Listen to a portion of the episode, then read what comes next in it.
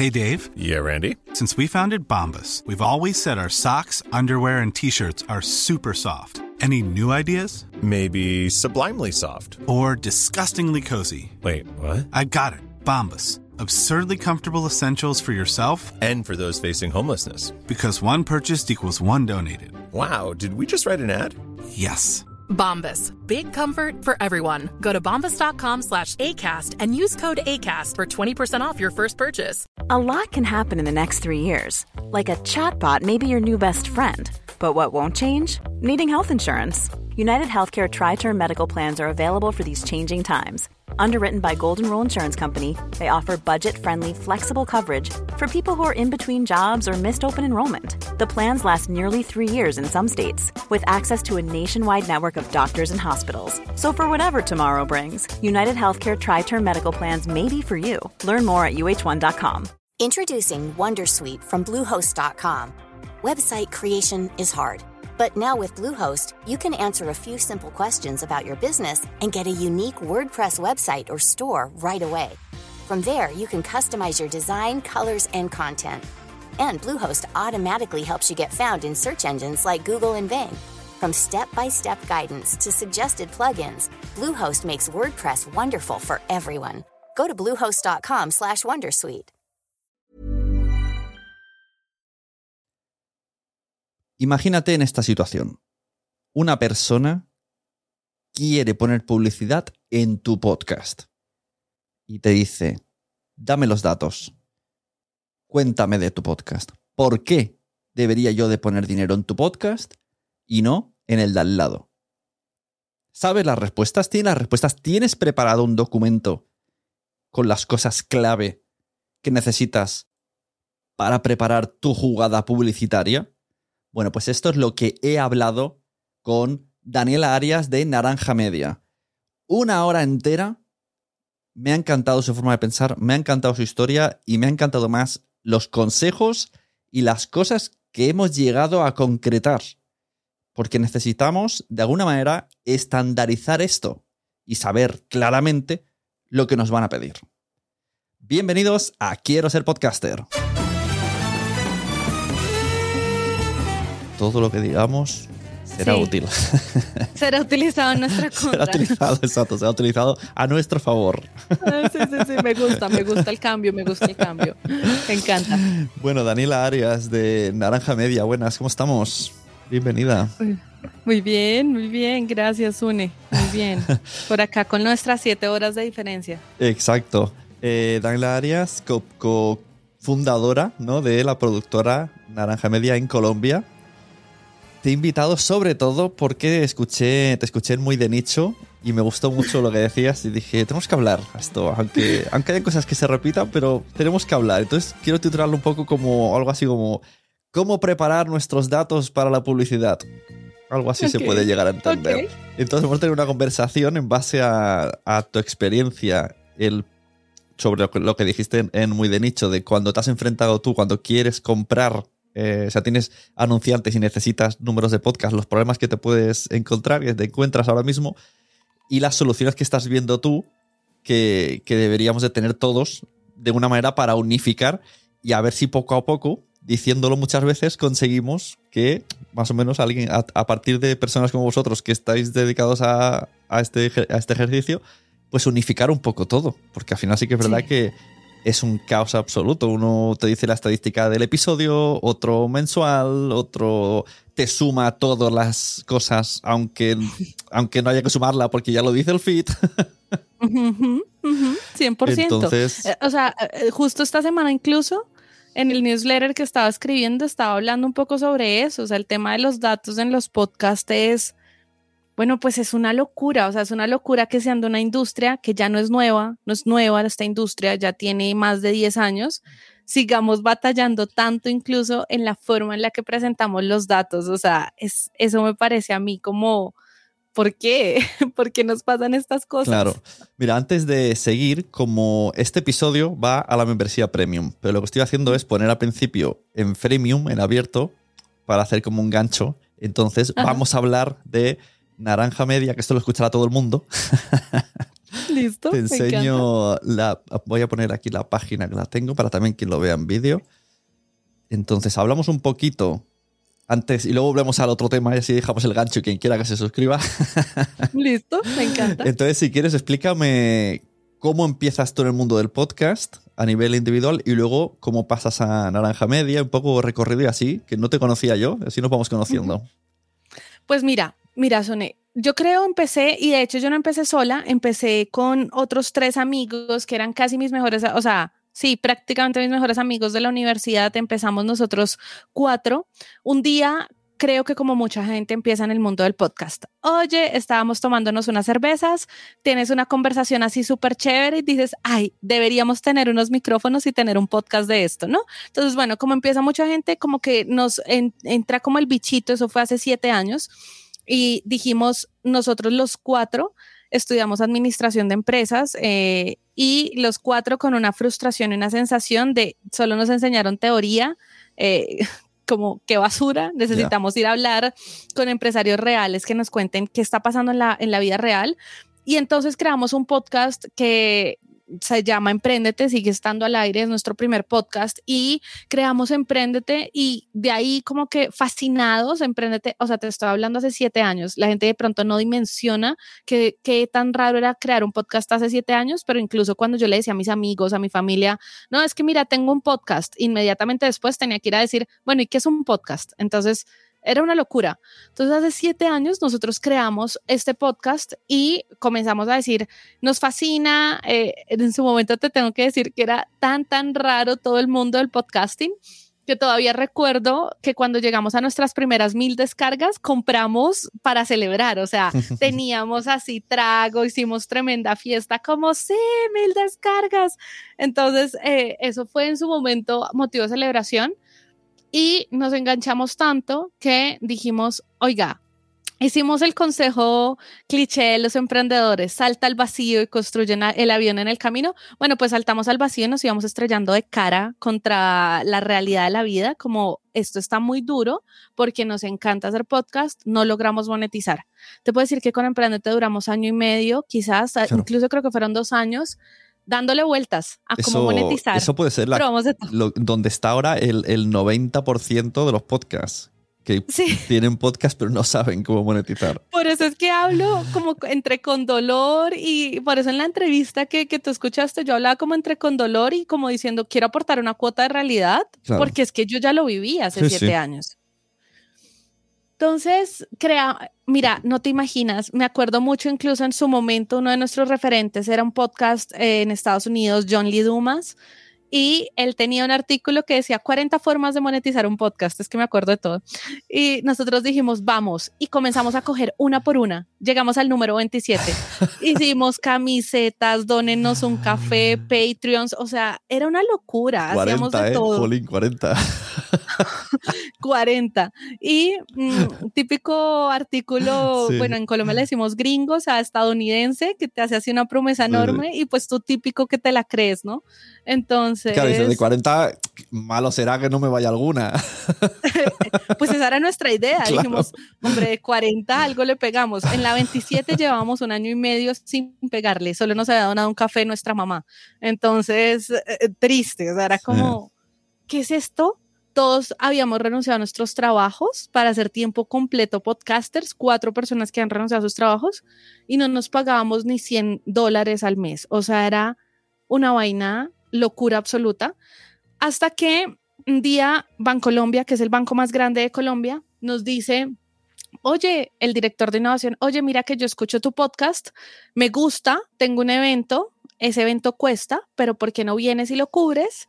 Eh, gratis, ¿no? O sea, a canje de lo que vale el evento y me cubres y me haces un par de episodios.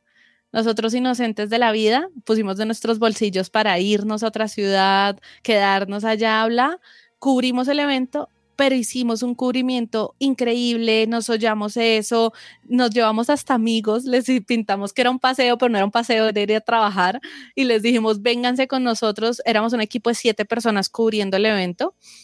Hicimos unos episodios increíbles y Colombia básicamente nos dice como a los tres meses de salir eso al aire, oigan, increíble lo que hicieron, yo quiero hacer mi podcast, eh, háganme mi podcast Y ahí nosotros, no te voy a mentir, cansados. Eso sí, que ha sido. Eso sí que O sea, fue es el, tirarse al vacío y que salga bien, muy bien.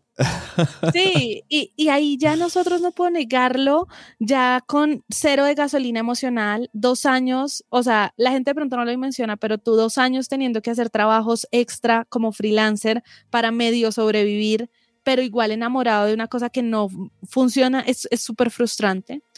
Y dijimos, ya, ya estuvo, no vamos a hacer una startup, no vamos, porque queríamos ser el Netflix de los podcasts y alcanzamos a tener un equipo tecnológico para hacerlo.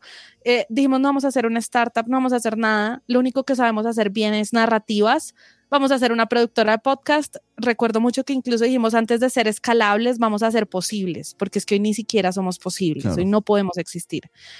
Y Bancolombia, claro, tienes la suerte, no suerte de que te llegó del cielo, no la ganamos porque le entregamos mucho más de lo que nos pidieron. Eh, es nuestro primer cliente y Bancolombia dijimos, esta es una productora. No me preguntes por qué, pero desde que hicimos la empresa se llamó Grupo, o sea, pretenciosos a más po- no poder, Grupo Naranja Media. Entonces la empresa se llamaba Naranja Media y dijimos la productora que se llame Naranja Media. Y bueno, pasa el efecto bola de nieve que tienes al banco más grande del país siendo tu cliente. Perdíamos plata como un diablo porque siempre nuestra política fue entreguémosle más de lo que ellos están pagando, o sea, más valor, más valor. Perdimos dinero como no sé cuánto tiempo, pero igual lo hacíamos. Y Bancolombia le cuenta a sus amigos, ¿no? Que es otra empresa enorme y otra empresa enorme y otra empresa enorme. Cuando menos nos dimos cuenta, pandemia estalla y nosotros pasamos de ser un equipo de seis personas tiempo completo a ser un equipo de 30 personas a tiempo completo trabajando en la producción de podcast de grandes empresas, ya no de Colombia, sino de Latinoamérica. Y pues dándole, ¿no? O sea, dándole, de- pasamos de hacer contenido de emprendimiento a, a ciencia, música, innovación, sostenibilidad, bueno, lo que se atravesara. O sea, hemos hecho podcast de todo y, y pues un poco resumida esa es la historia de qué pasó con Naranja Media. mía, qué guay, qué, qué- qué chulo, no lo conocía y muy bien, muy bien, me ha gustado mucho.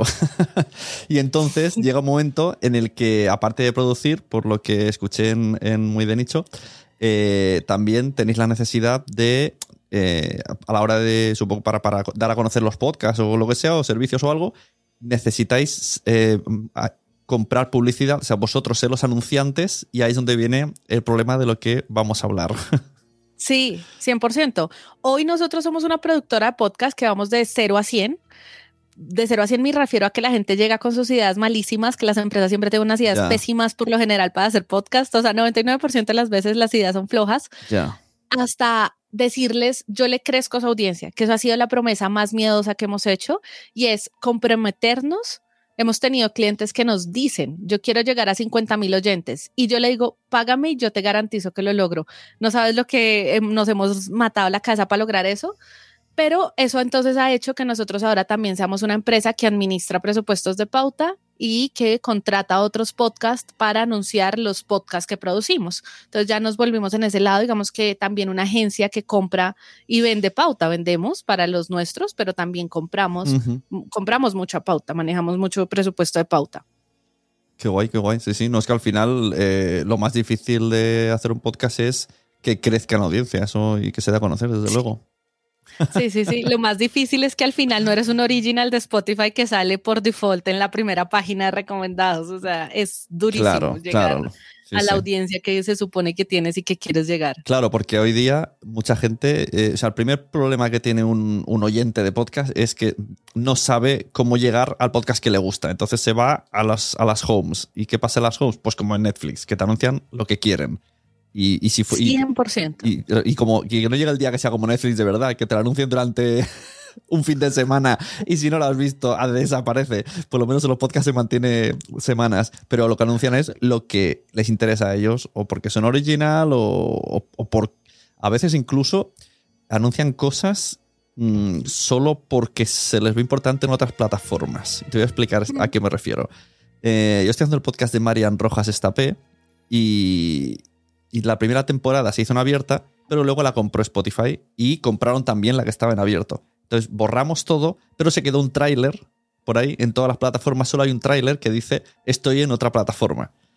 Pues ese tráiler está en los rankings de todas las plataformas, como los cinco mejores podcasts. y solo tiene un tráiler.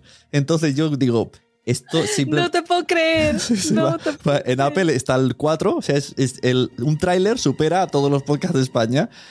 No sé muy bien por qué. Debe- alguien de editorial debe decir, no, no, hay que tenerla porque es conocida, pero nadie ha- se ha molestado en escucharlo. En decir, oye, no hay nada acá No hay nada. Y encima es un anuncio diciendo vete a Spotify. Entonces, No. no lo entiendo muy bien. Es- es- Esto me despista mucho. Entonces, dejo de creer en los rankings. Es como, ¿qué- ¿quién manda los rankings? ¿Por qué está ahí? ¿Solo porque es una persona que se sabe que lo peta y lo tenemos, aunque luego la gente no, o sea, no se nunte muy bien? Pero esto pasa en Podimo, pasa en todos. ¿eh? Este podcast está en que todos al los rankings. final te confieso que además hay algo que yo quisiera que tuviera el ranking de las plataformas de podcast. Ahí sí preferiría que lo tuviera el estilo de Netflix y no lo tiene. Y es por lo menos el algoritmo de Netflix. Si hoy tú Claro. y yo abrimos nuestro Netflix, Son es diferente. Sí. Y tiene un montón de datos de por qué te mandé esta serie, porque es que hay una altísima probabilidad de que tú te enganches. Pero en los podcasts no pasa esto. Exacto. Entonces, ¿qué pasa? No hay algoritmo. podcast batalla un montón y lleva años diciendo que se va a robar la audiencia de la radio, pero batallamos un montón con algo y es mi mamá abre su Spotify y yo abro mi Spotify y nos salen los mismos recomendados. iguales. Y entonces la gente tiene la percepción cuando dice, bueno, le voy a dar la oportunidad a escuchar podcast, a ver qué es esto del podcast, se cruza con que llega una plataforma en donde los 10 primeros comienza a saltar y nada lo engancha. Entonces, ¿qué pasa con muchas personas que dicen, qué pereza, ¿para qué Claro. quiero escuchar podcast? Acá no hay contenido de valor. Claro. Y al final es porque el algoritmo de las plataformas como Spotify, Apple Podcast, le faltan años luz en llegar al algoritmo de Netflix en donde comienza a decir, ah, te enganchaste con esto. Seguro que te va a gustar este Es podcast. que creo que no hay algoritmo hoy día, me atrevo a decir. A mí el algoritmo, el algoritmo de podcast que me funciona es TikTok. Tiene Hay- nombre y apellido. es TikTok. Me está llegando a través de TikTok los podcasts que me pueden llegar a gustar. Y eh, esto de que estábamos diciendo, se me ha ido ahora. Eh, lo de las. Lo de las eh, esto- vale, el, el otro día decía yo. eh, tengo una frase que es. A todo el mundo le gustan los podcasts, pero todavía no lo saben. Esta frase la digo hace 10 años. Y cuando la gente me pregunta, digo, esto es muy sencillo. Si a ti te gusta el deporte, hay podcast de deportes. Es lo mismo que no me gusta leer. Es imposible. Sí te gusta leer, pero no has encontrado el libro adecuado. Con los podcasts Sí. igual. Entonces, si a alguien le gustan mucho los podcasts deportivos y va a rankings, nunca le van a enseñar podcasts deportivos porque no están en los rankings. Ese es un problema enorme y es, de hecho, ahorita vamos a hablar de eso, pero ese es otro de los problemas de la publicidad de los podcasts. O sea, los podcasts, los podcasts ya estamos en un exceso a veces de arte, en donde parece que tienes que entender a cada cual cómo funciona, súper particular, y tienes que entender que es que el uno es conceptual, el otro es más abstracto, el otro es más paisajista, es como, pero ven, espera, la audiencia casi que ahora hay que darle un manual para que consuman contenido versus tienes plataformas como TikTok que no hay que darles manual y la gente se va al baño con TikTok. O sea, es como, es una locura. Es una locura la diferencia. Sí, sí, pues nada, cuéntame, ¿qué problemas os encontráis? Vamos a ver si lo podemos intentar solucionar entre todos, por lo menos ir unificando. Muy bien, muy bien. Mira, yo creo que el primero, el primero sí tiene que ver, a ver, si yo lo hablo ya como industria, la industria no tiene ¡Ay! Que si fuerais suscriptores de la membresía de quiero ser podcaster.com, sí escucharíais la hora que me he pasado con Daniela Arias, que me ha encantado. Muchas gracias por escuchar Quiero ser podcaster y muchas gracias más, más todavía, a los que os vais a ir al premium, porque no solo tengo este contenido, hay muchísimos más muy interesantes. Quiero ser podcaster.com. ¿Te ha gustado este episodio? Pues vuelve al siguiente a por más. Y si te has quedado con muchas ganas, entra en nuestro premium. Quiero ser podcaster.com barra premium. Ahí tienes un montón de episodios más, además sin cortes y muchísimas cosas más extras.